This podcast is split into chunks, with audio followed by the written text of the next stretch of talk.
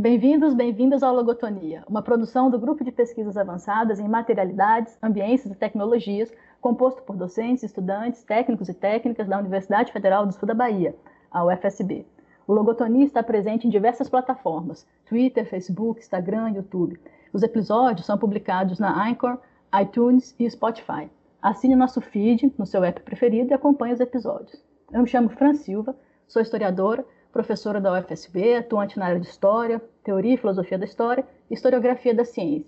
No programa de hoje, vamos discutir a cannabis, mais conhecida como maconha, nosso debate aqui, que é também marcado pela data em que ocorre mundialmente a Marcha da Maconha, o mês de maio, gira em torno de temas relacionados à história da maconha, seus usos tradicionais, vestígios arqueológicos, é, estigmas construídos nos diversos âmbitos sociais, culturais, raciais, econômicos, legais, e também aspectos relacionados à saúde, bem como os diversos movimentos sociais e científicos de resistência à visão mais amplamente difundida sobre a maconha.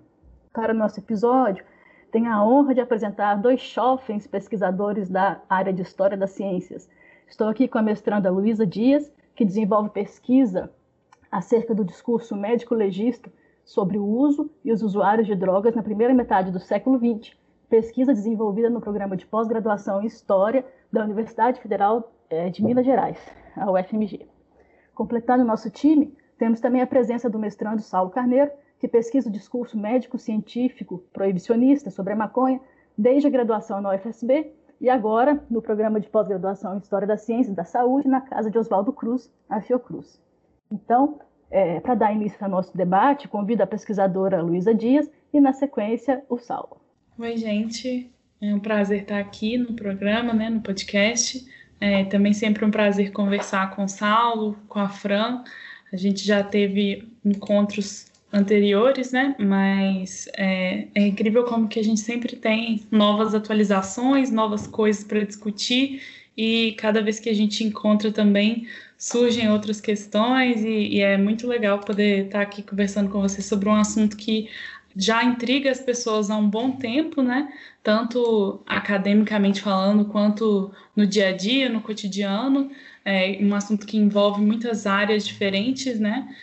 desde a cultura até a política, social. Então, é sempre muito interessante falar sobre isso e ainda mais de uma maneira mais descontraída e trazendo também algumas coisas, algumas indicações, algumas coisas que a gente normalmente na academia não tem tanta oportunidade de, de debater, né?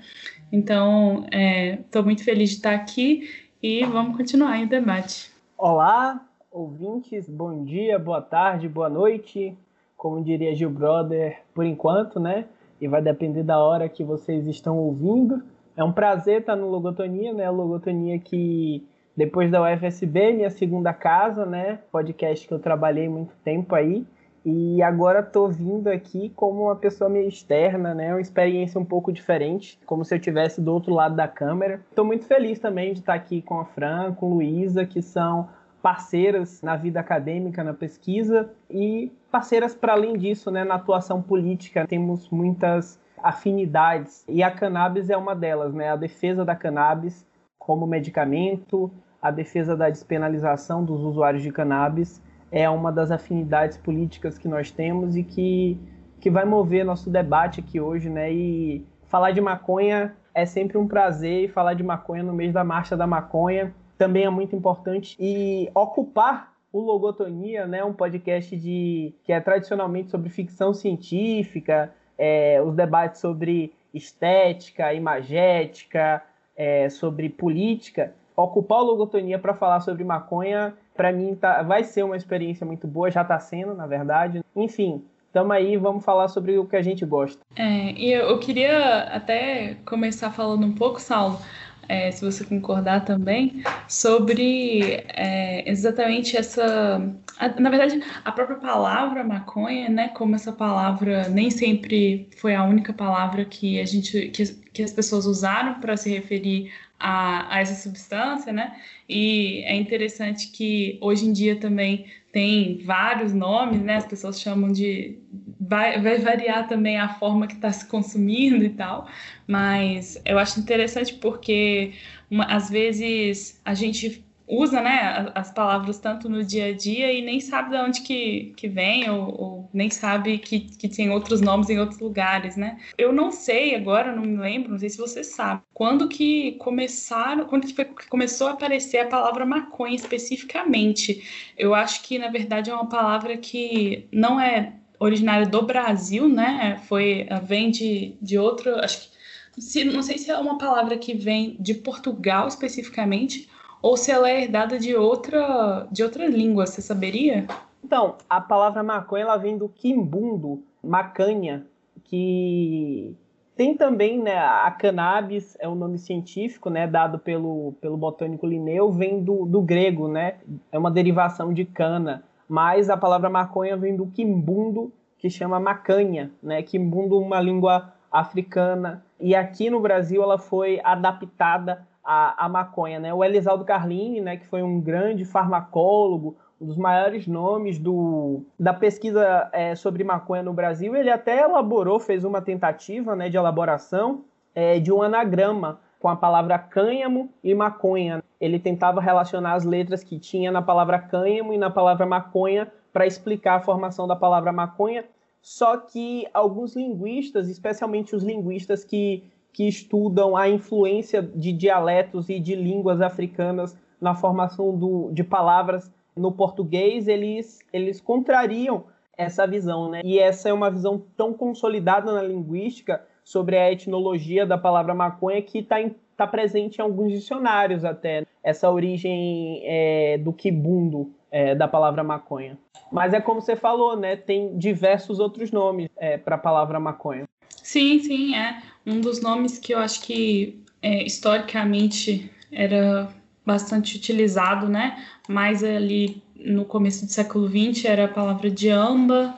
Eu sei que tem também aquela famosa legislação lá do, do século XIX que fala sobre o pito de pango, né? Mas eu acho que aí ao longo da história também foram surgindo algumas adaptações, algumas, algumas vezes até adaptações assim, de, porque como era uma, uma palavra que muitas vezes não aparecia muito em contextos educacionais, né? Então as pessoas não necessariamente aprendiam realmente a escrever essa palavra, então acabava saindo do jeito que escutava, né? E, e acabou também pegando muitos regionalismos, então é bem interessante isso. E também perceber como, como isso aparece em outros países, né? Igual no, no espanhol que tem a marihuana, e aí no, nos Estados Unidos também muito por causa da relação dos Estados Unidos com o México, eles também falam muitas vezes marijuana, né? Uma adaptação é, do, da, da, palavra em espanhol para o inglês, mas é, eu acho muito, muito legal essa discussão da, da etimologia, né? Que vale para várias drogas que inclusive para a própria palavra droga também, que, que significa um milhão de coisas, né? Como a gente sempre gosta de conversar. É o, acho que para todo mundo que estuda drogas, para todo mundo que estuda a história das drogas também, não tem como, né? Não passar um pouco por esse debate da, da dessa palavra, do que ela significa, e eu acho que hoje em dia também, nos últimos tempos, né, que as pessoas têm é, discutido muito mais sobre, por exemplo, a possibilidade de legalização de algumas substâncias que, que hoje são ilícitas, né? E aí também surge muito esse debate sobre algumas substâncias que hoje são consideradas lícitas, né, legais, e que também seriam encaixadas sobre o mesmo termo droga, né? Então, é aquela velha, velha nova discussão sobre por que o álcool é, é legalizado, por que a maconha não. E, e, eu acho que isso tudo também está dentro da, da própria definição da palavra droga, né? É, você falando da, da, da, definição histórica da palavra droga, né? Não tem como não ir de encontro a esse assunto, né? Porque a palavra droga ela vem da época colonial, né? Das grandes navegações. A droga é, denominava os diversos produtos secos que eram comercializados no período das grandes navegações, né? Aí você tem a, o açúcar, o café, o, o, as especiarias. Esse conjunto de especiarias, né? O tabaco, é, os produtos secos. Droga é uma palavra que vem da, da, da palavra holandesa drug, que denomina esses produtos secos que eram comercializados. E é interessante notar como outros sentidos vão sendo atribuídos a essa palavra e como é, essa palavra vai tomando uma conotação diferente ao longo do tempo. Como diferentes valores vão sendo atribuídos a essa palavra. Você falou dos diversos nomes da maconha, falou da diamba, eu lembrei da, da liamba, do pango, do dirijo, da etnia mura, do Rio Madeira, do fumo de Angola, que foi um dos que mais se difundiu também, e pensar como a palavra maconha ela atravessa a história, né? Pensar a etimologia da palavra e esse atravessamento histórico, como esse sentido vai mudando ao longo do tempo, como esse sentido está mudando, por exemplo, atualmente, com o processo de regulamentação da, da maconha medicinal. Mas eu acredito que para a gente falar nisso, é interessante também a gente lembrar dos usos ancestrais da maconha, né? Os usos que precedem esse conhecimento do senso comum sobre a maconha, porque se tem uma ideia que a maconha apareceu do nada em algum momento e isso, isso não ocorre de uma forma mágica, de uma forma instantânea, né? A gente tem uma relação histórica que vai se desenvolvendo ao longo dos séculos né? e, e a maconha ela não aparece de uma forma assim como os novos habitantes, entre aspas, talvez invasores seria a melhor palavra, não aparecem do nada no, no continente americano, né? É todo um processo histórico que se desenvolve a partir disso e que de uma forma ou de outra está relacionado. Sim, é, é uma coisa que também é só ainda sobre essa sobre a, denominação, né, da maconha e tal, é também curioso como que é uma palavra que em alguns, alguns lugares, né, depende da, da situação, é até quase que um palavrão, né? Muitas pessoas ainda hoje em dia, assim, se escutar essa palavra, olha feio e tal, porque ainda tem todo, essa, todo esse estigma em cima, né, da, da palavra e da, da substância também. Mas é, é interessante como que isso depende muito do lugar, né? Em, em, países hoje em dia, por exemplo, em que a maconha já é legalizada, tem vários lugares que, assim, é uma palavra como qualquer outra, né? Digamos assim, não é nada, nenhum palavrão, nem nada demais. Então, é, é bom a gente também perceber como que essas, essa relação, né, da, das pessoas com as palavras também não...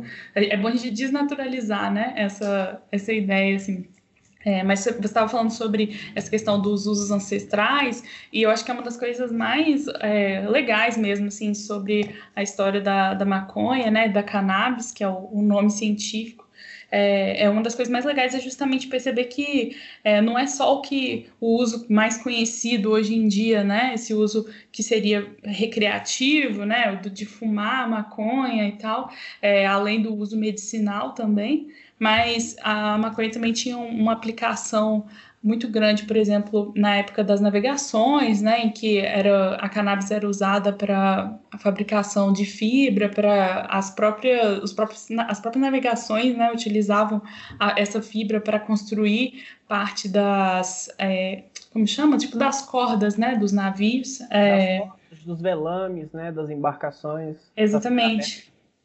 Sim, exatamente. E aí também tem as aplicações, por exemplo, de utilização da semente para extrair um óleo, né?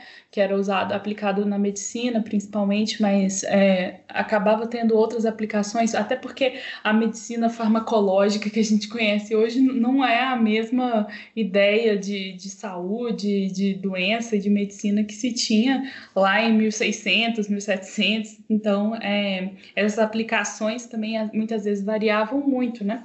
E, e aí é muito legal, porque muita gente não sabe disso e muita gente não, não tem muito conhecimento sobre como essa, essa planta é uma das plantas na história da humanidade que teve aplicações mais diversas, né?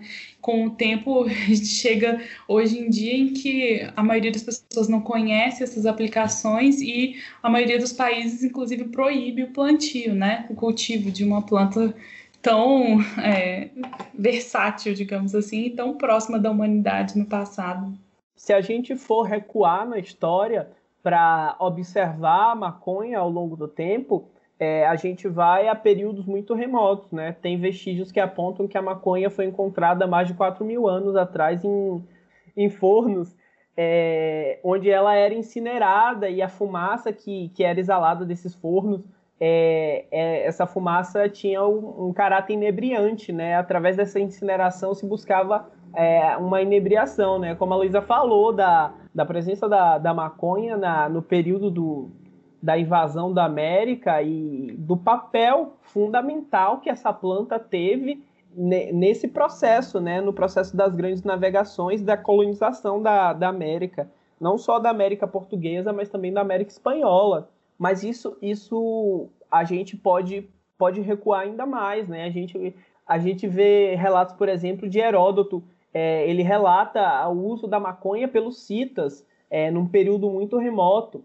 É, então a maconha ela está muito presente na história da humanidade e, como eu falei anteriormente, né, ela não surge do nada. Ela, ela é uma planta que ela tem uma relação de muita proximidade com o ser humano.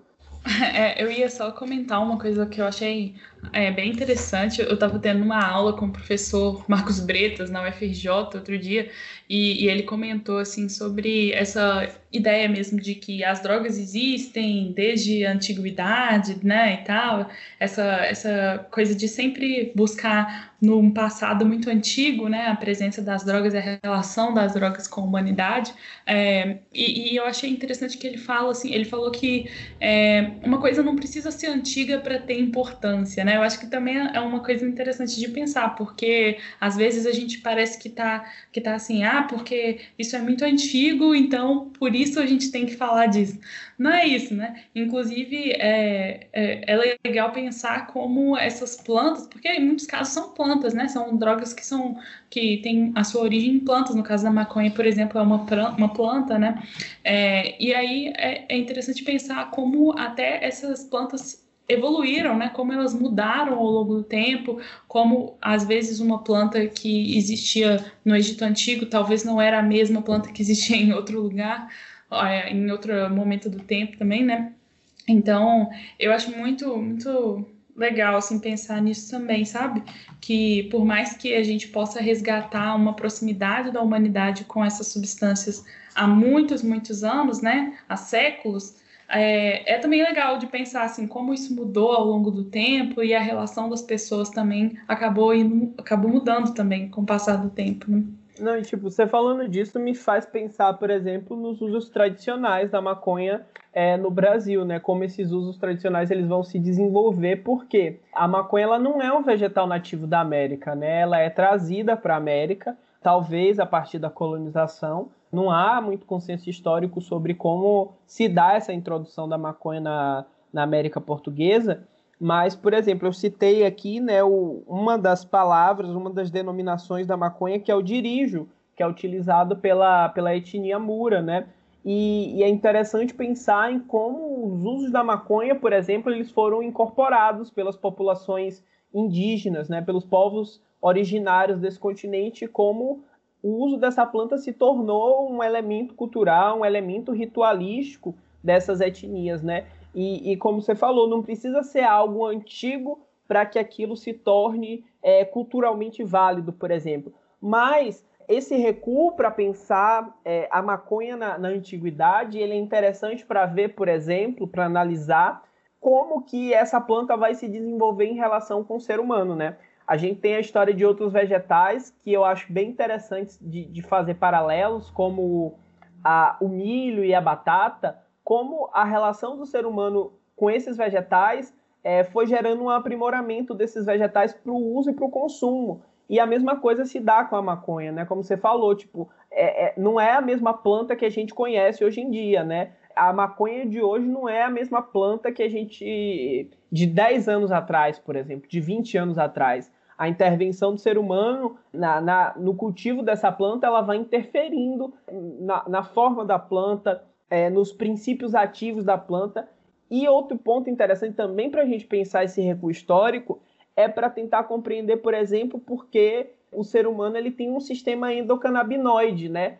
Como é que esse uso, esse uso milenar da maconha, ele pode ter modulado de alguma forma algum tipo de evolução é, na nossa espécie e desenvolvido um sistema que, que é como se fosse um cadeado, por exemplo. A gente pode usar o exemplo de uma chave de um cadeado, né? O, a, a cannabis seria a chave e o sistema endocannabinoide seria o cadeado, né? A cannabis, quando ela se conecta com o sistema endocannabinoide, ela abre esse cadeado, né? Então, como é que esse sistema se desenvolveu ao longo do tempo, né? Isso foi um processo evolutivo, então isso também é muito interessante de pensar, para além também dessa questão que você trouxe, né? Da, da questão da, da antiguidade ou não dessa antiguidade, sabe? E, isso também é muito interessante para pensar, por exemplo, que eu acho que não é por acaso que uma planta permanece por tanto tempo em contato com o ser humano. É, alguma coisa de boa ela tem para oferecer para a nossa espécie, senão ela não teria permanecido por tanto tempo, atravessado tantas civilizações, né, encarado tantas perspectivas diversas dessas diversas civilizações que ela acaba por atravessar. Sim, é. E isso que eu estava falando, da, dessa questão de questionar, né, até que ponto que a antiguidade dá valor necessariamente a algo, né, é uma coisa que, que eu estou lembrando, porque é, essa antiguidade e tal, ela era muito lembrada por alguns médicos no, no começo do século XX, principalmente, para tentar, é, num, num, esforço que eles faziam de tentar traçar uma história daquela substância, uma história bem rasa, né, muitas vezes, mas aí associavam essa substância a um discurso meio sobre o Oriente, sobre um, um passado longínquo, até um certo passado meio maravilhoso, assim, é, lembrando algumas algumas coisas até um pouco folclóricas mesmo na hora de, de fazer essas análises. Eu lembro, por exemplo, do, do Pernambuco Filho e da Adalto Botelho, que são dois médicos que escreveram aquela obra é, Vícios Sociais Elegantes, lá em 1924, e, e, eles dedicam uma boa parte da, do livro deles justamente a contar uma história mesmo, assim, da, da maconha, do ópio e da relação dessas drogas com esse passado longínquo, e, e aí depois eles vão pegando algumas partes desse passado, que inclusive nesse texto eles não, não dão nenhuma fonte precisa sobre de onde eles tiraram essa informação, né? Mas aí eles vão pegando um pouco esse passado e começando a puxar alguns aspectos dele que hoje em dia se transformaram em coisas ruins para a sociedade, né? Hoje em dia que eu digo é na década de 20, lá no começo do século 20, né? E, e aí eu acho interessante isso, porque parece que, não sei, parece que eles têm uma impressão de que se você que eles precisam resgatar um pouco esse passado antigo assim para conseguir dar sentido a, aquelas substâncias, quando na verdade elas têm, tinham uma aplicação muito prática e muito do presente mesmo, muito real. Elas não eram só coisas utilizadas nesse lugar distante, né? Nesse, não eram parte só do outro, né? É uma parte integral também da, da vida, da cultura daquelas pessoas daquela época e daqui no Brasil, né? Então, eu acho às vezes legal de pensar isso, né? Como que as, essas drogas, por mais que elas tenham realmente uma origem muito antiga e tal, não necessariamente a gente precisa trabalhar com essa com essa antiguidade, né? Dá para trabalhar muito com uma, um presente ou com uma história mais recente, sem precisar necessariamente associar algo que vem do outro e, enfim, é uma discussão bem teórica, assim, mas é que eu estava viajando nisso esses dias aí. Não, mas eu acho bem interessante mesmo de pensar, por exemplo, como é que como é que isso se conforma na cultura brasileira, né? A partir disso também, desse discurso, desse conhecimento que é produzido por esses médicos, como Pedro Pernambuco Filho, como Adalto Botelho, como diversos outros médicos que vão falar sobre a maconha no começo do século XX, né? Como é que isso vai se conformar, como é que isso vai se cristalizar, na verdade, enquanto senso comum na sociedade? Porque antes dessa conformação de, de um sentido que é dado à maconha, uma atribuição, é interessante pensar que os usos dela no Brasil precedem isso. Então, você tinha diversos usos, como você tinha usos de diversas outras substâncias. No Brasil, você tinha o uso do tabaco, você tinha o uso da aguardente, tinha o uso do, do rosalgar, que é, o, é um cogumelo né, conhecido como tem o nome de Amanita muscaria, que inclusive figura na, na, nas ordenações filipinas, que é um dos regimentos utilizados no Brasil por muito tempo, né? Era como se fosse é, uma constituição, né? Sem querer é, ocorrer em anacronismo, né? Mas só para exemplificar, era, era como uma constituição imperial as ordenações filipinas, né? Então, diversas substâncias. E é interessante pensar, por exemplo, como é que essa, é, que, essa droga ela chega no Brasil. É, ela chega por duas vias, ela chega por meio dos portugueses, mas ela chega também por meio dos africanos. Como é que se dá esse consumo da, dessa droga? Quem consome a maconha no Brasil? Como é que ela vai se difundir? Em, em que meios ela vai se difundir e como a sociedade e o, o, aparato do Estado vai se relacionar e vai tentar regulamentar essa droga, sabe? É interessante pensar isso também porque, como já falei, né, não, não, não vem do nada e tem um processo de, de conformação na sociedade é, do uso do, da maconha, né? E eu acho muito, muito importante a gente pensar nisso porque de uma forma ou de outra, olhar para o passado nos dá uma base para entender como é que a gente chegou até o presente de alguma forma, né, Luísa? Sim, sim, com certeza. É, inclusive, tem muitas coisas que a gente pode ver no discurso, nesse, nesse, discurso do passado, né, e que, de certa forma, reverbera até hoje, né, muitas dessas afirmações é, por exemplo, como você disse, sobre quem consome a maconha, né, ou até outras drogas também, é, é um discurso que, na época, por exemplo, buscava muitas vezes associar a maconha a, aos negros, né, e, a, e, fazer uma na época que eu digo é, no começo do século XX, que é quando começam as primeiras conversas sobre possivelmente proibir ou não, né, sobre alguma forma de regulação dessas substâncias. E aí você tem alguns discursos que vão associar diretamente a maconha à população negra, né? É um discurso que vem desde o começo do século XX associando muitas vezes a maconha à população negra, né? É, tem, por exemplo, o Rodrigues Doria, que é um, uma figura que acabou ficando muito famosa por ter por ser um médico que é, foi um dos primeiros a escrever sobre a maconha né, no Brasil, e aí muitos, muitos outros médicos da partir dele foram utilizando o que ele escreveu, mas é, esse médico, por exemplo, fazia uma associação direta, né, dizia que quem trouxe a maconha para o Brasil foram os escravizados que vieram é, de África com, essa, com as sementes e plantaram a maconha aqui no Brasil como uma forma de se vingar por terem sido escravizados, né, por terem sido trazidos para cá contra sua vontade. O que é um discurso completamente questionável, né? É um discurso completamente fora da, da realidade, porque, primeiro, que os escravizados não conseguiam trazer nada com eles, né, para começo de conversa.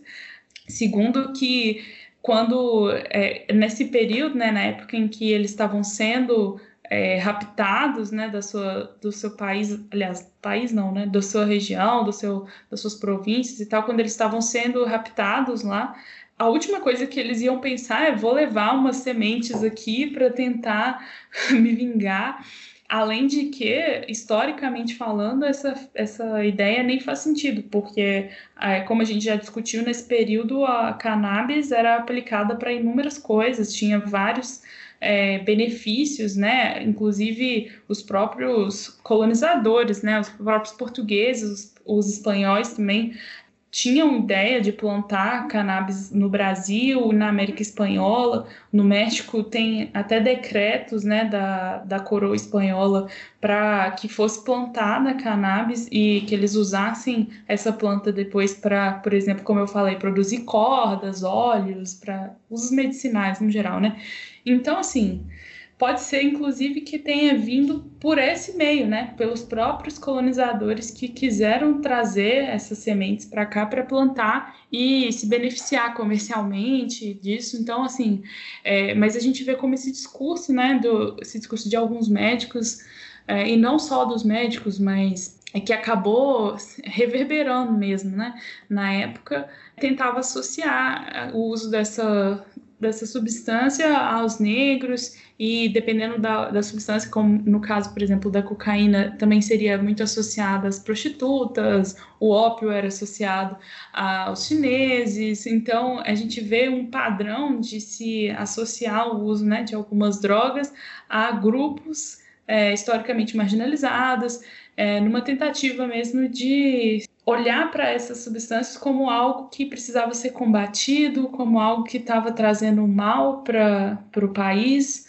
Enfim, é, é, um, é um discurso que até hoje a gente vê muito na boca de várias pessoas, de, inclusive de pessoas da área da saúde, mas também de pessoas que estão na área do, do legislativo e que são as, os responsáveis né, por criar as nossas leis, por aprovar ou não a legalização ou não de algumas drogas. Então, é, é bem curioso assim, como passam os anos, né?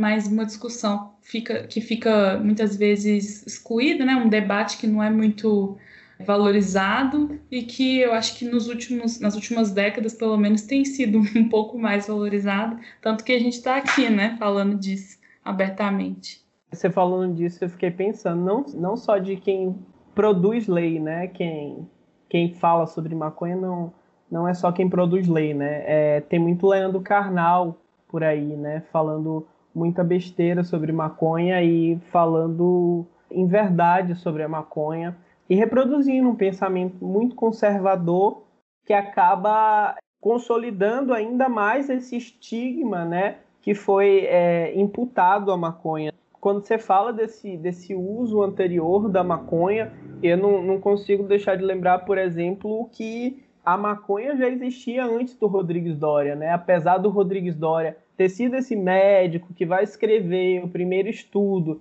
dentro daquela ciência emergente do começo do século XX, né, que, que vai, vai ter esse caráter maior de cientificidade, principalmente quando a gente está falando da medicina, é, a maconha já existia antes do Rodrigues Doria. Eu lembro, por exemplo, do Pedro Napoleão Chernovis, que escreveu sobre as, a aplicação medicinal da maconha né, para diversas doenças. E assim, você falou da produção é, de maconha pelo, pelo, pelo Império Português, eu lembrei da Real Feitoria do Linho Cânhamo, né? Que foi essa empresa incumbida de, de produzir, de plantar maconha. Se eu não me engano, foram plantados 50 hectares de maconha né, só, no Rio Grande do Sul. Só que o empreendimento não foi para frente. Eles não conseguiram tinha a participação de muitos escravos, então era do interesse do Império Português produzir maconha no Brasil, tanto que produziu. Só que o empreendimento, infelizmente, não foi para frente por motivos diversos. É interessante esse histórico que vocês estão trazendo, né? Porque, de fato, quando a maconha chega no Brasil, independente de como ela chega, quando ela chega, né? É um, é um momento histórico muito recuado é, aos poucos ela vai sendo atrelada a um determinado tipo de população, né? Por mais que houvessem esses empreendimentos oficiais. Com o passar do tempo, com a, a, o proibicionismo, né? Quando você já vai ter séculos depois toda uma estrutura é, médica e não só médica, legal também no sentido da legislação de proibição de determinado uso de substância, é porque esse determinado uso de substância já está de novo atrelado a determinado tipo de, de, população, né? E aí com a proibição ela fica de novo é, no âmbito uh, de, de, algo que é proibido, que é vinculado ao tráfico, enfim. E aí você parece que entra num ciclo. Então, como, como assim como a planta ela vai se, se modificando, né, com com o uso que a gente vai fazendo dela, ela vai se adaptando a gente, porque ela é um organismo vivo, né, no final das contas, assim como a gente. Assim como ela vai se adaptando, a legislação, né, também o, o, a, a, proibição em si, ela vai se adaptando e vai de novo reestigmatizando determinado tipo de população, né? E daí você passa a ter esse uso proibido, a questão do tráfico, a questão da violência atrelada a determinado tipo de população, que tem a ver com questões econômicas e também com questões raciais. Né? É interessante esse histórico que vocês trazem, porque se a gente dá um salto para a realidade, parece que é um movimento meio cíclico, assim, né? é uma bola uh, de neve que vem rolando há muito tempo, que está muito bem amarrada, né? e que é, qualquer movimento contra isso é um movimento que tem que, que, que enfrentar forças muito poderosas. Né? Sim, sim, e, e, eu acho que é até curioso isso, Fran, porque, é, por exemplo, a gente pode até pensar atualmente, nos últimos, nas últimas décadas, né, que a gente tem visto um movimento de vários países é, pela legalização da maconha, a gente está vendo uma exploração comercial muito grande também, né, porque acaba que os governos enxergam na maconha uma oportunidade de é, taxação de impostos, as empresas também veem como um, mercado que tem grande demanda, né? Mas aí quando a gente para para pensar, né, esse, essa forma da legalização atual, até que ponto ela realmente ela realmente muda muito assim essa, essa história da maconha que a gente vê, porque acaba que, por exemplo, se você for ver a maioria dos lugares que tem vendido a maconha, vendem por um preço caríssimo, né? Até por causa da taxação do governo também. E, e acontece que o tráfico continua existindo, né? O mercado ilícito continua existindo porque simplesmente é um produto um pouco de status, um produto é, caro que não vai ser consumido por todos da mesma forma. E aí a gente leva a gente a pensar também sobre como isso, isso chega no, no sul global, né? Porque a gente vê a maioria dos exemplos de legalização nos países, nos Estados Unidos, em alguns países europeus, é, que têm feito muito essa exploração econômica. E aí eu estou curiosa para ver, por exemplo, algumas pesquisas sobre como isso tem é, se desenvolvido no Uruguai, agora no México também, recentemente, eles estão é, com uma legislação que, que eu, eu, esqueci o ano agora, mas eles aprovaram recentemente, né, a, a legalização lá. Então eu fico curiosa para ver como isso vai acontecer na, na América Latina, por exemplo, que é uma região historicamente muito proibicionista, né, uma, uma região que tem uma legislação bem forte com relação às drogas. E, e aí eu fico curiosa para ver como vai ser isso aqui, porque não sei até que ponto que, é, que essa legalização é, capitalista, comercial, tem realmente mudado um pouco assim a estrutura dessa, da história dessa, dessas drogas, sabe? É interessante mesmo porque é, parece que a gente tem, é, pelo menos na minha visão, assim, dois pontos, né? Ou ficaria um, uma, uma, uma, legalização, um uso permitido, e aí esse uso super restrito de produtos é, de alto preço, né? Como a gente vê em outros países que, que tem processo de legalização já estabelecido, ou, por outro lado, é, que é algum, um tipo de discurso também que aparece muito, que é o discurso econômico, né? E aí a galera já fica pensando na taxação disso, né? Porque o Estado Social de Direito é caro, a gente, a gente paga muito, muitos impostos, né? Tudo bem. Então a galera já começa a pensar nisso, assim, né? É, se a gente parar para pensar, por exemplo, na renda que a, o consumo de álcool, por exemplo, arrecada, né, na arrecadação da, das tarifas relacionadas ao álcool. Então acho que tem esse, essas duas formas de pensar, né? Um produto que seja um produto exclusivo, né? Como a gente vê em alguns países lá, né, nesses lugares especiais para compra, consumo, etc. E tal, ou um outro tipo de legalização que fosse, é, digamos assim, mais popular. E aí o pessoal, quando pensa nesse outro ponto de vista, já pensa, claro, na taxação do produto. Né? Engraçado isso aqui. Sim, inclusive nos Estados Unidos, que é um país que já teve uma legislação, por exemplo, é, extremamente proibitiva com relação ao álcool, né? Na, lá na década de 20, que teve a lei seca e eles proibiram completamente né, o comércio de álcool, de bebidas alcoólicas, e, e a partir de então os Estados Unidos têm uma história de taxação muito grande, muito forte em cima de bebidas alcoólicas, né? É uma realidade completamente diferente da realidade brasileira, por exemplo, né? Lá eu, eu já percebi que existe um discurso bem parecido com a, a, questão da maconha, assim, uma ideia assim, olha o tanto que a gente lucra taxando a bebida alcoólica, então olha a oportunidade que a gente tem taxando a maconha, né? Que é um discurso que eu não sei até que ponto que ele, por exemplo, se, é, conseguiria dar certo, ou sei lá, nem sei se a, dar certo é a palavra certa, mas eu não sei até que ponto que ele conseguiria se implantar aqui no Brasil, é, porque aqui, o, a história brasileira com relação a isso, né, essa taxação é bem diferente, sem falar que a maioria desses países, Holanda, Estados Unidos, Canadá, Alemanha, esses países eles é, não convivem tão diretamente com todas as questões, é, todas as consequências do tráfico de drogas, né? Como a gente aqui no Brasil, aqui é uma realidade muito mais palpável, né? A gente é, convive realmente com o tráfico de drogas todos os dias. Então é bem, bem curioso, assim. É, a gente tinha pensado em fazer indicações depois, né? Mas aquela série da HBO lá, Pico da Neblina, que inclusive eu acho que eles estão preparando uma segunda temporada, tomara. Ela até trabalha bem isso, eu acho, porque é uma série que mostra como seria o Brasil após a legalização da maconha, né? E, e, eu acho que é muito, muito legal a discussão que a série faz, que é justamente passa por aí, assim, como vai ser? Será que a gente vai legalizar e no dia seguinte o tráfico acabou? A história mostra pra gente que não, que, que não é assim que funciona. Então, fico bem. Eu, sempre, eu gosto muito dessa discussão, porque eu acho que não existe solução fácil, não existe discurso fácil, né? Muitas pessoas acham assim, ah, vamos, é, tem que criar uma lei que vai resolver tudo essa lei da noite para o dia. E não é assim, né? A gente sabe que não é assim, que inclusive o próprio contexto capitalista em que a gente vive é muito difícil de ajudar, de conseguir resolver alguma coisa nele, porque a, gente tem toda uma, uma sociedade que foi criada em cima do uso de drogas, né? É uma sociedade que precisa de estimulante para trabalhar durante o dia e depois um calmante para dormir à noite. Então, é, é complicado. Eu acho que não existe solução fácil, não. E, e, e, aí é muito legal, né, a gente poder discutir isso e poder também estudar a história dessas substâncias junto com a humanidade, porque sem isso a gente vai acabar nesse ciclo, né? A gente vai acabar sempre buscando soluções que a gente já viu que não, não levaram a nada e tal. É, eu acho que se, se, no Brasil se tiver um processo de legalização, vai ser esse processo é, de gourmetização, assim, sabe? Porque o estigma é, que recai sobre a maconha é muito forte, né? É muito forte. E super atrelado ao, ao tráfico, assim, vai ser uma coisa bem complicada. Saulo, você ia falar alguma coisa?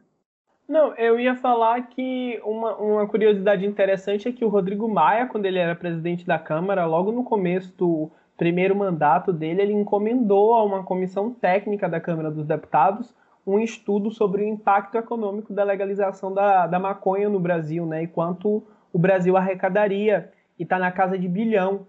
É, então, é, não só para o governo é interessante, como a Luísa falou, né? Mas esse nicho de mercado que se cria, né? E quando a gente fala em é, regulamentação ou legalização da maconha, né? Que são coisas muito diferentes. Quando a gente fala em descriminalizar, regulamentar e legalizar, essas possibilidades que se abrem, né, para lidar com a questão da maconha no Brasil, é, elas têm consequências diferentes. É, mas um ponto que eu acredito que cada uma dessas possibilidades de esses processos regulamentatórios ou de descriminalização, eles precisam dar conta é de que a, a proibição das drogas, a proibição da maconha no Brasil, ela é duramente atravessada, ela é forjada dentro da estrutura do racismo estrutural brasileiro, né? A maconha ela foi perseguida muito, como a Fran falou, por causa de quem a usava. E quem a usava eram as pessoas negras escravizadas, né? Então, a maconha ela se tornou um elemento cultural criminalizado, como outros elementos culturais de origem africana foram criminalizados, como a capoeira, o samba, as religiões de matriz africana.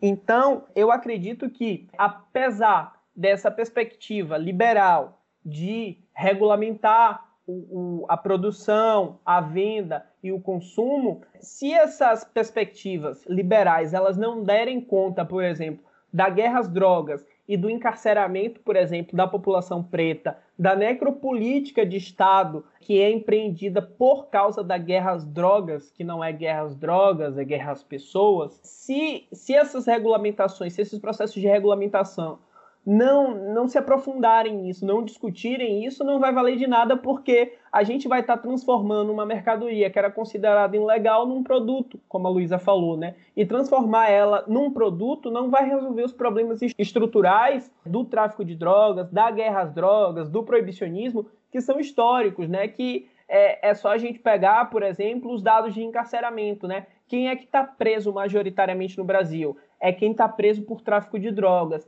Quem são as pessoas que estão presas por tráfico de drogas? São majoritariamente as pessoas negras. O que é que essas pessoas negras portavam quando foram presas? Majoritariamente maconha. Então a maconha se tornou sim um elemento de criminalização, se tornou um elemento de perseguição das populações é, minorizadas do Brasil.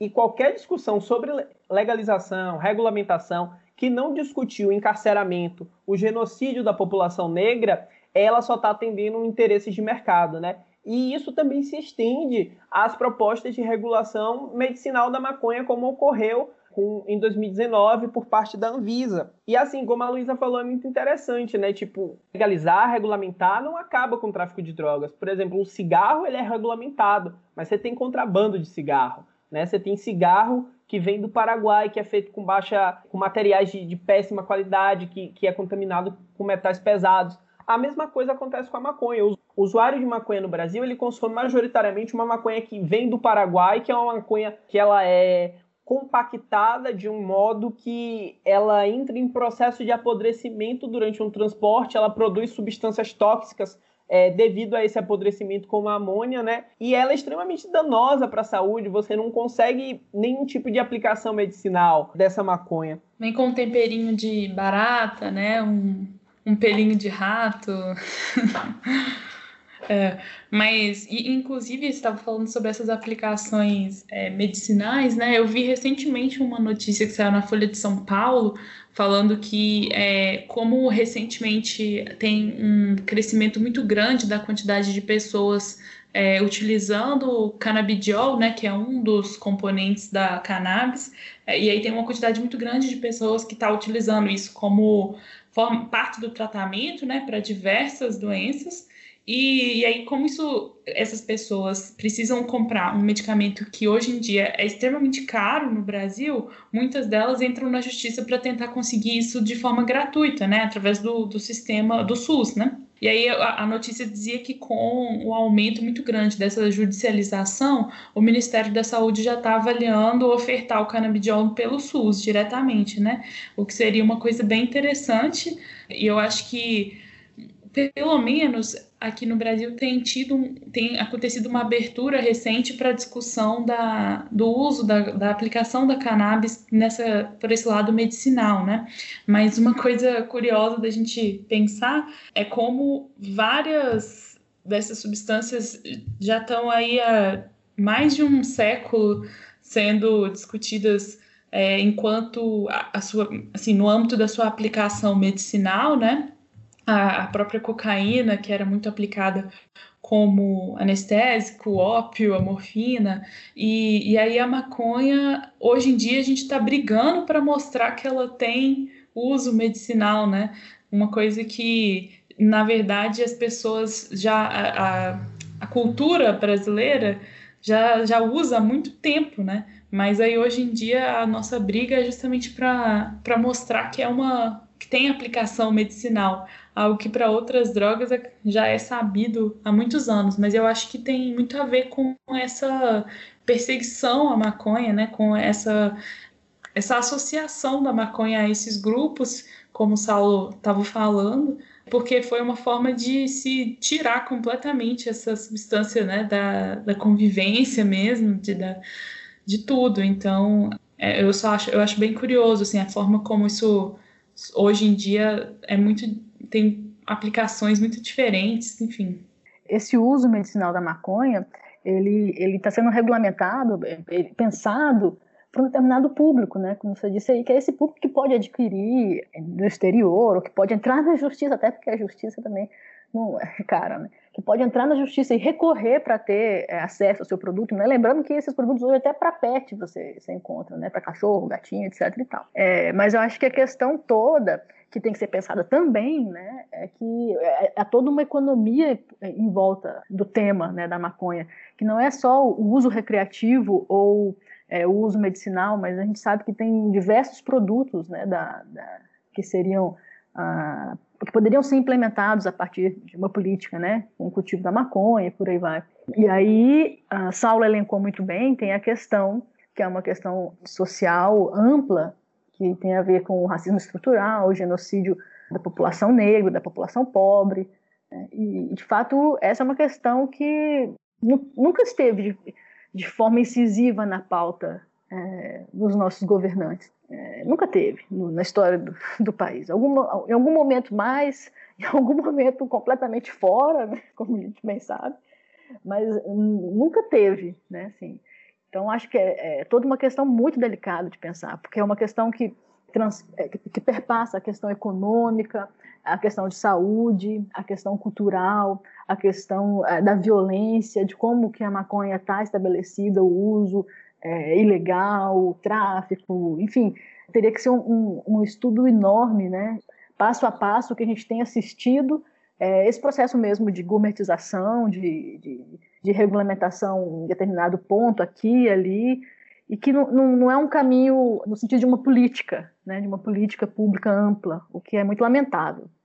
Sim, inclusive é, essa, esse histórico de, de, proibição né, e de transformação dessa, da maconha em um tabu é, isso fez com que a gente não tenha muitas pesquisas mesmo, né? As pesquisas que estão sendo desenvolvidas sobre isso são muito recentes, então, é, até nesse sentido também, é, é triste porque se você tivesse uma, uma abertura maior para pesquisa sobre esse assunto, talvez a gente já tivesse com muito mais uma discussão muito mais qualificada, né? um debate muito mais interessante e, e aí a gente vê uma certa até correria para tentar fazer uma legislação, como você falou, né, Fran? Uma legislação mais é, comercial, uma legislação até liberal e tal, mas que não observa essas questões e vai acabar por. Eu, eu assim, eu tenho. O meu maior medo é que a gente acabe caindo numa legislação que aparentemente resolve, entre aspas, um problema, porque ela vai ser, a maconha vai ser gourmetizada, algumas pessoas vão ter acesso e vai continuar promovendo o encarceramento em massa, vai continuar existindo um tráfico ilícito gigantesco. E, e aí a gente vai parar onde, sabe? Será que eu fico com medo de da discussão ser de certa forma encerrada por muito tempo, sabe? Se a gente cair numa legislação que não observe todas essas questões. E aí vai demorar talvez ainda mais para a gente conseguir mudar isso. Enfim, eu acho que é, nesse momento era muito importante a gente conseguir ter mais pesquisas sobre o assunto, não só pesquisas científicas, mas pesquisas da área de humanas também, né, das ciências sociais, de história, para entender isso porque eu acho que é impossível você pensar no tamanho que o tráfico de drogas tem hoje no Brasil, né, na quantidade de pessoas, de âmbitos que ele afeta, e, e, achar que uma legislação aplicada em países onde isso nem existe praticamente vai ser a mesma coisa, vai dar o mesmo resultado aqui, não tem como, né? Então eu fico, eu fico realmente preocupada às vezes com medo dessa discussão ser encerrada meio precocemente, assim porque quando a gente pensa nesse processo de, de regulamentação, questão da legislação mesmo, né, a gente eh, tende a entender a, o potencial econômico disso tudo. E, e, por outro lado, e aí é algo que, de fato, nenhum estudo governamental ou encomendado não, é, por meio oficial né, não, não vai produzir, é tentar entender essa economia do ponto de vista do Estado paralelo, né? porque é a economia do Estado paralelo. E aí, se você legaliza, imagina o que acontece com esse Estado paralelo. Você cria um, um, um, outro problema amplo, né? E aí as pessoas vão tentar pensar assim, então esse Estado paralelo vai passar a trabalhar apenas com drogas mais pesadas, o que vai prejudicar ainda mais a população. Então, assim, é, uma, é, é um negócio tão complexo, é uma teia com, com tantos fios soltos que é, é complicado de até de fazer essas conjunturas, assim, né? É difícil mesmo.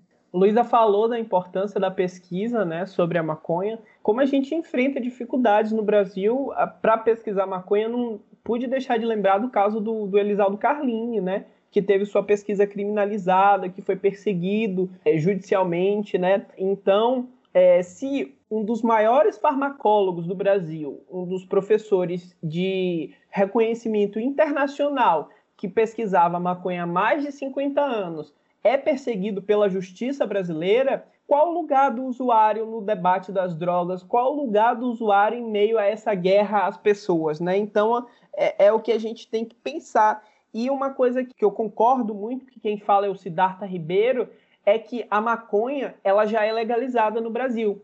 Porque no Brasil tem um medicamento chamado Mevatil, que é vendido há mais de cinco anos, e o Mevatil ele custa por volta de dois mil a três mil reais. É um spray é, que é utilizado, um spray de THC que é utilizado para convulsões. Então quem tem dinheiro já tem acesso à maconha. Quem tem dinheiro pode plantar maconha e vai se servir da é, desproporcionalidade penal do Brasil, né? Que já existem estudos que mostram, por exemplo, que pessoas pobres são mais condenadas por tráfico de drogas do que pessoas ricas que são enquadradas como usuários de drogas. Então, de certa forma, a maconha ela já é legalizada no Brasil para quem tem dinheiro e para quem não é preto e não é pobre. Outro aspecto que eu queria chamar a atenção é a questão dessa apropriação da maconha como um produto pela indústria farmacêutica. Porque o que a regulamentação de 2019 do uso da maconha medicinal que a Anvisa fez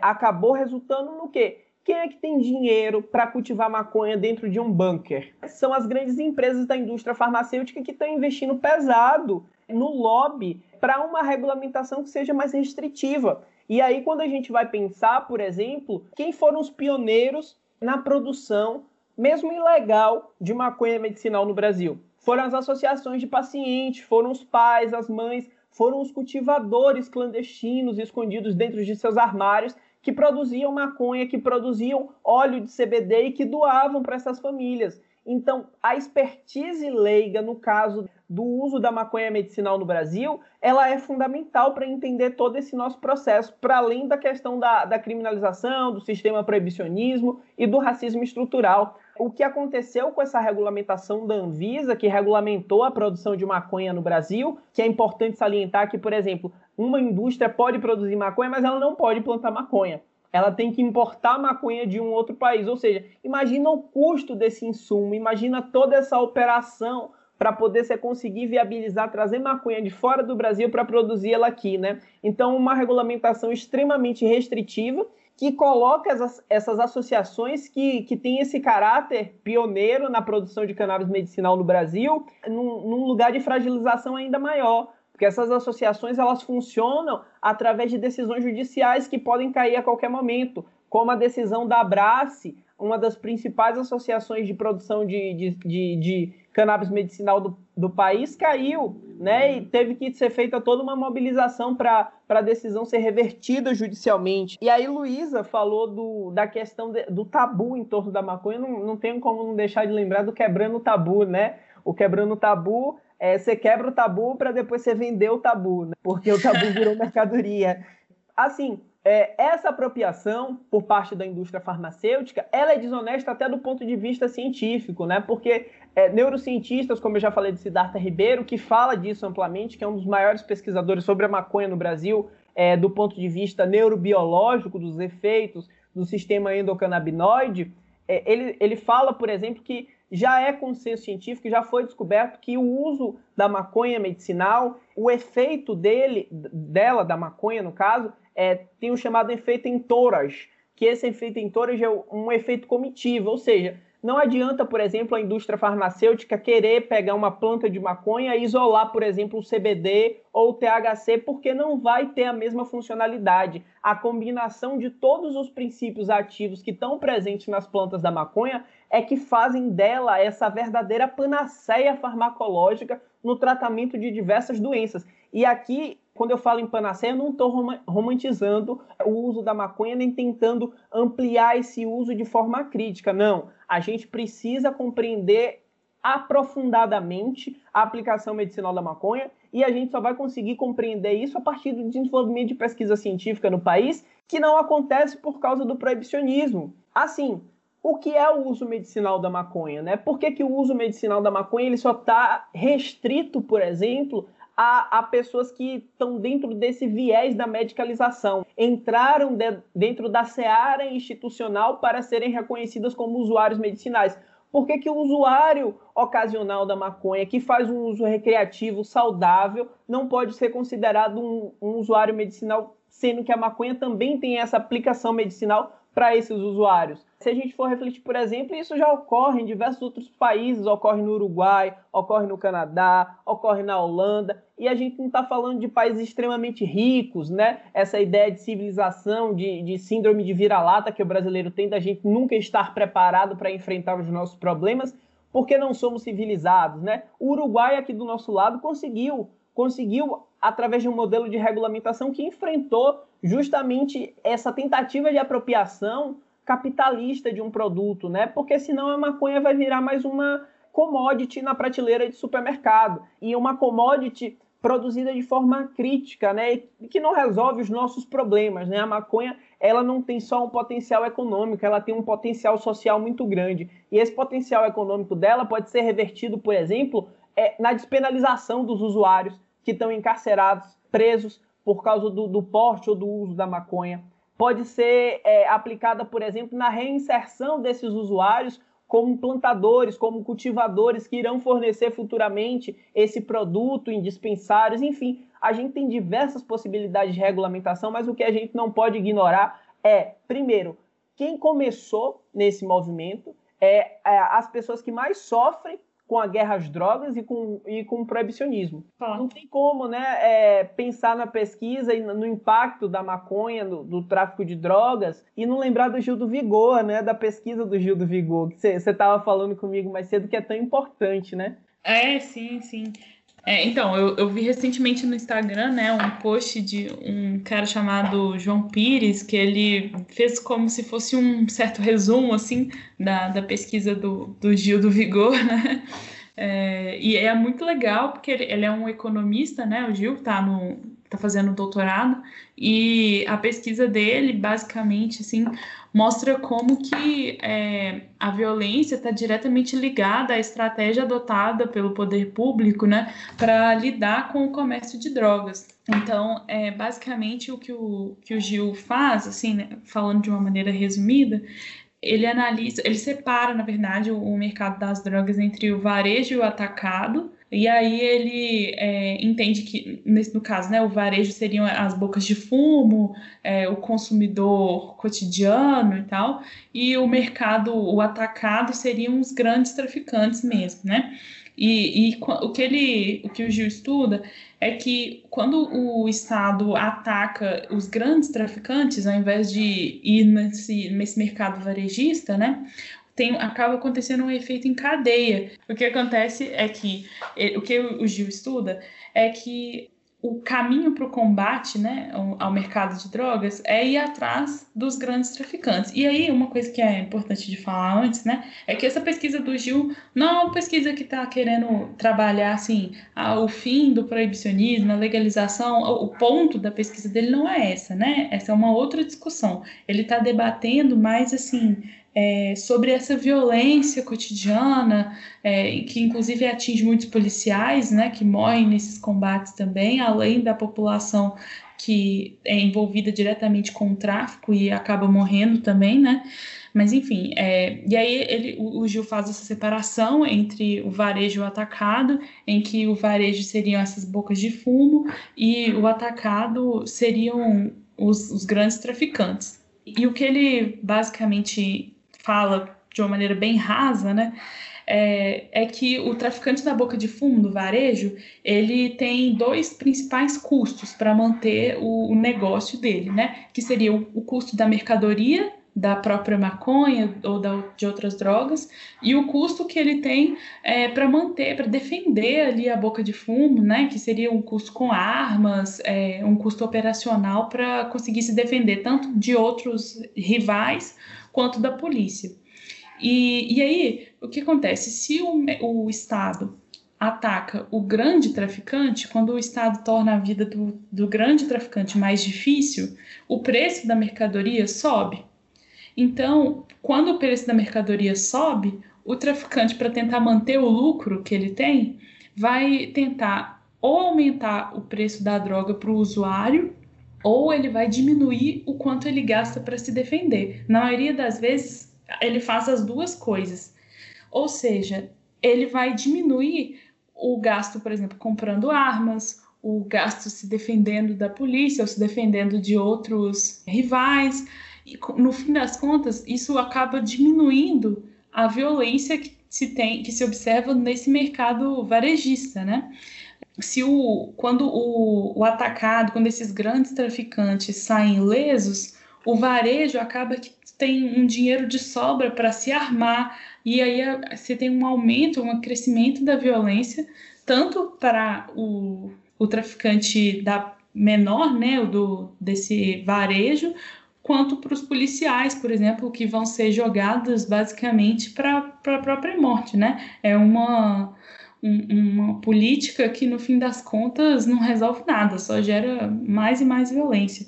E, e aí, então, essa, essa pesquisa do João é interessante para perceber é, como essa estratégia do Estado né, tem sido muito falha em atacar só a, as formiguinhas, né? E não vai diretamente na, na cabeça da coisa que seriam os grandes traficantes. Mas aí a gente pode pensar, né? Por que, que não vai também? Porque quem são esses grandes traficantes, né?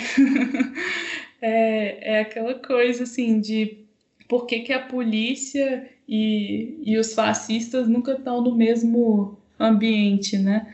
Mas eu acho que, como eu falei, é uma pesquisa que não está discutindo a legalização, não está discutindo isso, não chega até isso, né? Pelo que eu entendi. Mas pelo menos é uma boa forma da gente entender, né? Parte dessa violência em como, como que o Estado poderia tentar minimizar isso, né?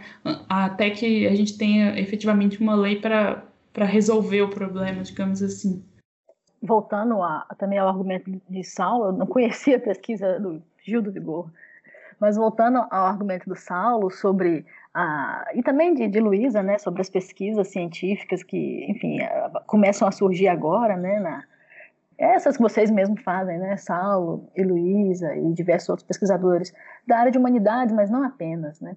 Mas só para lembrar que é, todo o processo proibicionista, muito embora ele tivesse por trás dele uma intenção é, racial, né, ele era um discurso científico.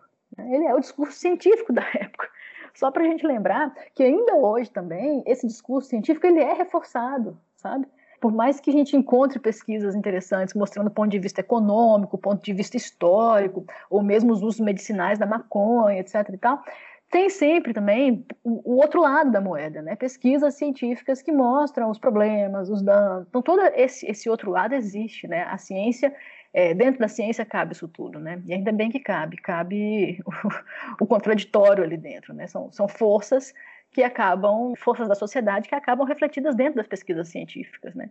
É, só para a gente lembrar isso, porque assim, para a gente fazer um, uma análise também das questões relacionadas à maconha, que são múltiplas, não dá também para a gente só abraçar o discurso científico, porque ele também é segregador. Sim, e a gente também tem que pensar é, que o as pesquisas, né, elas precisam de dinheiro para ser feitas atualmente. É. Então, assim, a gente também sempre tem que pensar que o que está por trás, né, de determinadas pesquisas.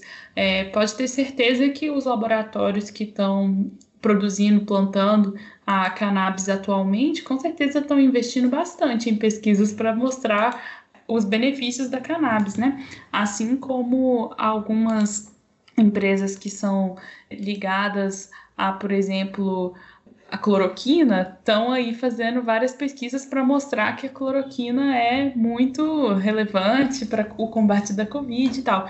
Então, assim, é sempre importante a gente pensar nesses lados da, da ciência, né, que definitivamente não é nem um pouco neutra, e, e essa questão do dinheiro para o financiamento das pesquisas também é um, uma coisa que acaba influenciando muito, né, nessas perspectivas. Mas é como você falou, assim existem vários tipos de pesquisas diferentes, com resultados diferentes, e, e, o mais importante de tudo é que a gente tenha as pesquisas sendo feitas, né? O, o, problema principal que eu vejo é aquela criação de um certo tabu, esse proibicionismo que acaba impedindo né, as pessoas de, de pesquisarem sobre o assunto. Então, a gente fica com um discurso viciado, um discurso é, raso mesmo, né? E que no limite, né, um discurso que no limite reforça todo tipo de estereótipo, preconceito, é, racismo estrutural, genocídio da população negra, enfim, é por aí mesmo. Quando Luísa pergunta quem são os grandes traficantes brasileiros, eu não tenho como deixar de pensar e de perguntar de quem é o L Coca, né? De quem era toda aquela cocaína no helicóptero que era do ex-senador, não sei se ainda é senador, Zezé Perrella, né, de Minas Gerais, de quem era o Helicoca, quem são os grandes traficantes brasileiros, quem lucra com a guerra às drogas, né? Quem lucra não só com a venda de drogas, com tudo isso, mas quem lucra com esse sistema? Quem é que vende arma? Quem é que vende sentença? Quem é que, que vende honorários advocatícios. A, a, a, guerra às drogas ela alimenta todo um sistema econômico, todo um sistema político né, por trás dela.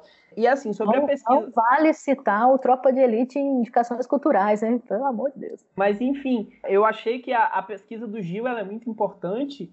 É, só comentando, porque ela joga luz justamente nessa estratégia de combate ao tráfico de drogas do Estado, né? E mostra, de um certo modo, que é uma estratégia burra, como toda a política de drogas que o Estado brasileiro vem desenvolvendo desde a sua criação.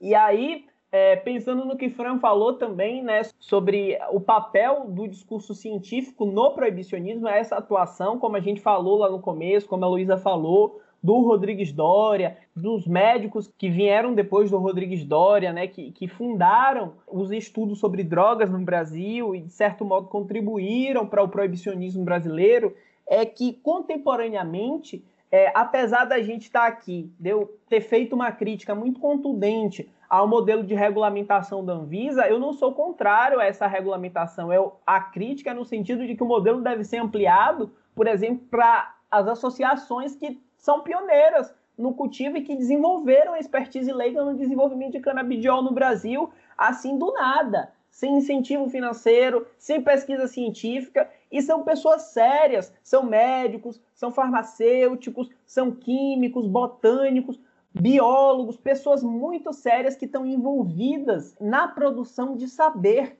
né? Um saber que não é reconhecido institucionalmente, não é reconhecido legalmente, mas que é um saber muito válido, é um saber que salva vidas, que salvou muitas vidas, né? Enfim, e aí pensando nesse papel do discurso médico-científico, não tem como não lembrar, por exemplo, do Conselho Federal de Medicina se posicionando contra a regulamentação da cannabis medicinal, né? O Conselho Federal de Medicina, ele nem ao menos se propunha a debater a aplicabilidade medicinal da maconha. Ele, ele cruza os braços e diz: não, não, não vai ter regulamentação, sou contra, isso daí causa esquizofrenia, ponto, acabou. E, e, é esse o argumento, sabe? Então a gente precisa também analisar criticamente a produção desse discurso médico-científico, como a Fran falou. É, só para complementar, Saulo, que você estava falando dessa, dessa guerra às drogas, né, de como ela tem é, sido realizada aí nos últimos anos é uma perspectiva que é, até agora já virou um certo chavão, né? Mas é de que assim a guerra às drogas na verdade ela deu certo, né? Porque ela nunca foi pensada para realmente, sei lá, pensar o, alguma aplicação dessas drogas de uma maneira realmente cultural que levasse em consideração as práticas tradicionais, saberes tradicionais, é, sempre foi uma forma simples, uma, uma forma simplesmente de se combater determinadas populações, determinados grupos marginalizados, principalmente, de encarcerar mesmo né, essas populações para que você tirasse elas da, da vista né, do público. Uma forma basicamente de higienização né, e saneamento, sim, é bem embasada na eugenia mesmo, e de se lucrar em cima disso, né? Se lucrar em cima desse encarceramento, lucrar em cima dessa, desse mercado ilícito, é, aquela história, né? As drogas vencem a guerra às drogas todo ano. Mas é porque a intenção nunca foi realmente tirar as drogas, né? Acabar com as drogas. Essa nunca foi a intenção, até porque as pessoas que estão criando essas leis, né, desde que elas começaram a ser criadas, muitas vezes usam essas drogas e não querem que elas saiam de circulação na prática, né? E aí é, é curioso, assim, de perceber como que isso daí, realmente, enquanto a gente tiver um modelo que está é, pensando apenas num combate cego mesmo, né? E que não escuta os saberes tradicionais, que não escuta essa, essa expertise leiga que você estava falando, é, e que não, não olha para a sociedade, o que, que a sociedade está dizendo sobre isso, né? Não tem como, a gente não vai, não vai sair do lugar. Então, eu acho que, eu, eu como eu estava falando, eu sempre fico preocupada quando eu vejo propostas muito, muito fechadas no âmbito comercial, é, eu sempre fico assim, com muitos pés atrás, sabe? Porque me dá medo de falarem assim, ah, essa legislação aqui foi aprovada, pronto, acabou, não precisa mais discutir, fechou essa porta e vamos embora. Então é, eu fico com, muito, com muitos receios com isso. Muito bem. Ó, então é, vamos já encaminhar para o nosso encerramento. Antes que eu me esqueça, quero agradecer os mestrandos agora Rio de Janeiro e Minas Gerais, Saulo e Luísa, agradecer imensamente a participação de vocês. A minha internet não colaborou, perdi a parte inicial toda da fala de vocês, mas vou ter muita alegria em escutar este episódio, exceto a parte que eu tenho que escutar minha própria voz, que isso para mim é muito doloroso.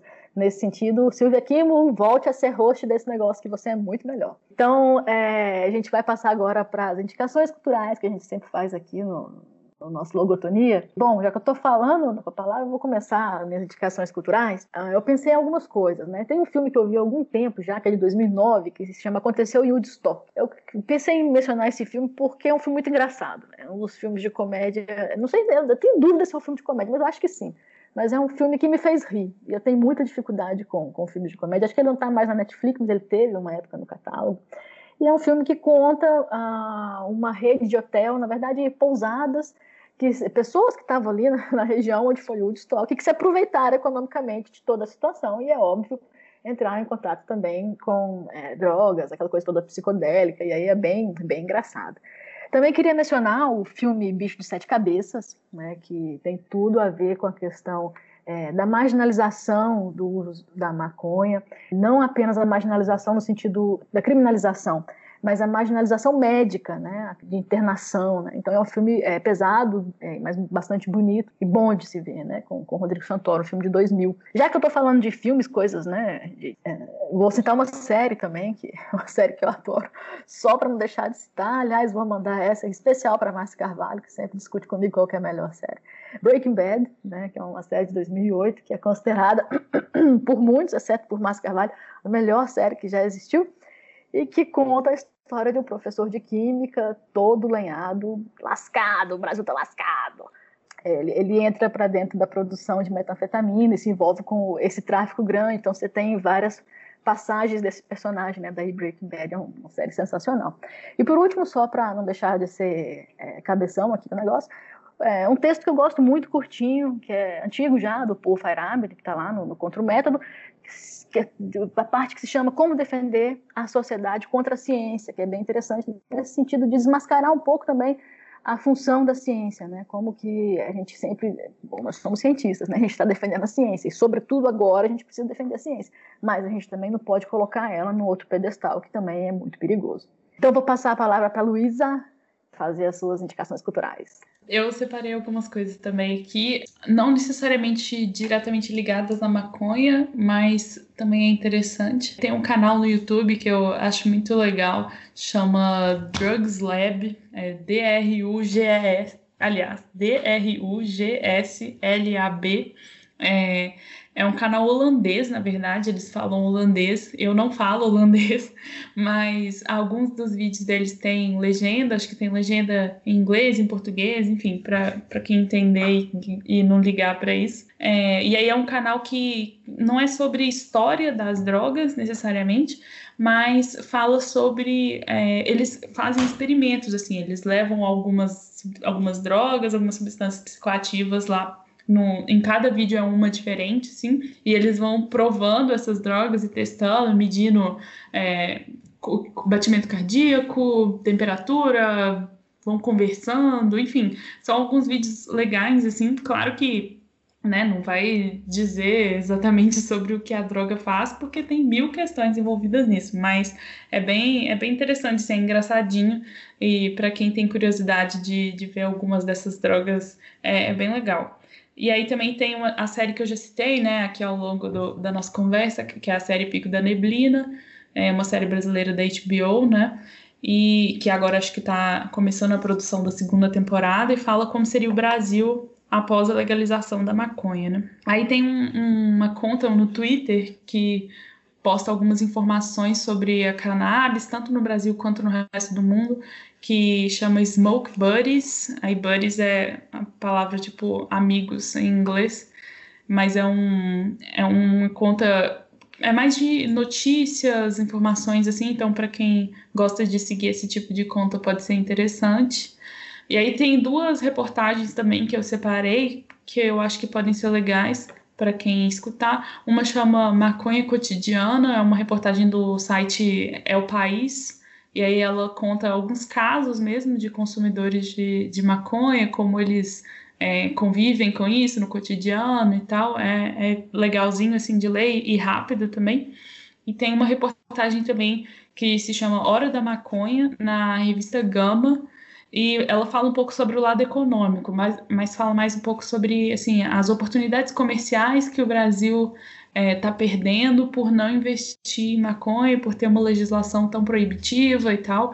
É uma reportagem assim, veja com alguns pés atrás, porque é essa discussão toda que a gente está fazendo aqui, né? Sobre como não dá para olhar só para o lado econômico e tal, mas para quem tem mais essa, essa veia econômica e comercial tal, pode ser interessante de, de ler e de fazer essas discussões. Queria primeiro agradecer é, a oportunidade de poder, junto com, com Luísa, com o Fran, agradecer vocês também, né, pela oportunidade de poder enfumaçar o Logotonia, né, no mês da Marcha da Maconha. Curiosamente, o mês das flores. Então, as minhas indicações culturais, a primeira indicação é um livro chamado Junk, de um escritor chamado William Burroughs, em que ele trata, é um livro, um, romance um pouco autobiográfico, né, o William Burroughs é um escritor da geração Beat, muito amigo do Jack Kerouac, e ele trata a questão do vício, né? Como um ser humano se torna viciado a partir de uma perspectiva muito subjetiva, né? A construção de personagem dele parece partir um pouco desse lance meio autobiográfico. É um livro muito pesado que não trata somente do, do uso de maconha, o uso de maconha ali está de forma bem é, de forma figurante, né, aparecendo ali na, no enredo do livro. O, o trama, a trama central gira em, torno, gira em torno do uso de heroína e de morfina, e é um livro que permite refletir sobre o uso de drogas né, no, no começo dos anos 60, na virada dos 50 para 60, e como essa geração se relacionava com o uso de drogas. Né, uma perspectiva muito legal. É um livro assim para ler numa sentada. A minha segunda indicação é o livro do escritor brasileiro Giovanni Martins, um jovem escritor contemporâneo, carioca, morador de favela. É um livro de contos, chama O Sol na Cabeça. Tem uma série de contos sensacionais e a maconha também, ela, ela aparece de forma transversal, né? É, não só a maconha, outras drogas também, a guerra às drogas, o racismo estrutural, é um livro muito, muito, muito bacana. Tem contos muito, muito bons, tipo Rolezinho, que eu super recomendo. Li assim numa sentada de uma vez. É o tipo de livro assim para você passar a tarde lendo e nem perceber que terminou de ler. E a última recomendação é um documentário da Netflix recente, chama Baseados em Fatos Raciais, que conta um pouco sobre o processo de criminalização da maconha e do negro nos Estados Unidos, né? e permeia ali o lance da, do uso da maconha pelos músicos de jazz e como essa criminalização das pessoas negras ocorreu lá nos Estados Unidos é muito legal também. Enfim, é isso. É, só queria também agradecer pela, pelo convite, né, para participar da conversa aqui hoje. Agradecer também por todos os debates que a gente sempre tem, todas as conversas que a gente sempre tem. Anotei aqui também, inclusive, as recomendações de vocês, que a maioria eu nem conhecia. E é, deixar também, né, em aberto aí para qualquer pessoa que estiver escutando, quiser entrar em contato, estou sempre posta, sempre aberta, é, tanto nas redes sociais quanto por e-mail, enfim, onde vocês me acharem lá, porque é, é sempre bom ter mais pessoas pesquisando o assunto, falando sobre esse assunto, nunca é demais, né? Obrigada, Luísa. A gente que agradece, Logotonia fica de portas abertas para você. E para Saulo também, que agora ele está achando que ele é de fora, mas fique sabendo que você vai ter que editar esse episódio, vamos lá. E aproveitar para falar que esse debate foi sensacional, a gente foi de, ah, de, questões históricas a questões médicas, discutimos a ciência, questões raciais, questões da legislação, enfim, vários tempos históricos.